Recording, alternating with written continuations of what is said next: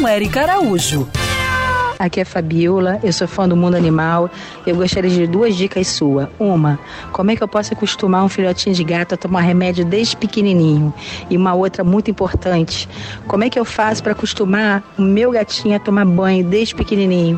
Que assim eu posso evitar mordidas e arranhões. Conta pra gente, Érica. Oi, Fabiola. A sua dúvida com certeza também é de muita gente. Então vamos lá devemos ensinar a amansar os animais desde filhotes. Para medicação líquida na boca, por exemplo, você pega uma seringa sem agulha, claro, coloca uns 2 ml de leite ou caldinho de carne sem tempero e oferece na seringa, colocando líquido devagarinho ali no cantinho da boca, para ele já ir assimilando a seringa como algo bom. Da mesma forma, o comprimido. Mistura um pouquinho de farinha de trigo com um pedacinho minúsculo de carne Aí vai formar uma bolinha e você vai lá e coloca dentro da boca dele como se fosse um comprimido. Outra coisa importante é o colírio. Compre um colírio que é só lubrificante, aí de vez em quando você vai lá e pinga nos olhos.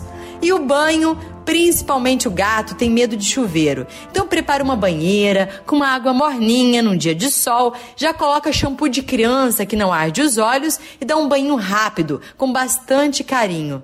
E vai repetindo tudo isso, acostumando o animal, sempre presenteando, fazendo o que a gente chama de reforço positivo, mostrando que aquele é um momento bom. E dessa forma, você vai conseguir lidar com mais segurança e tranquilidade na fase adulta. E isso com certeza é bom para a família toda.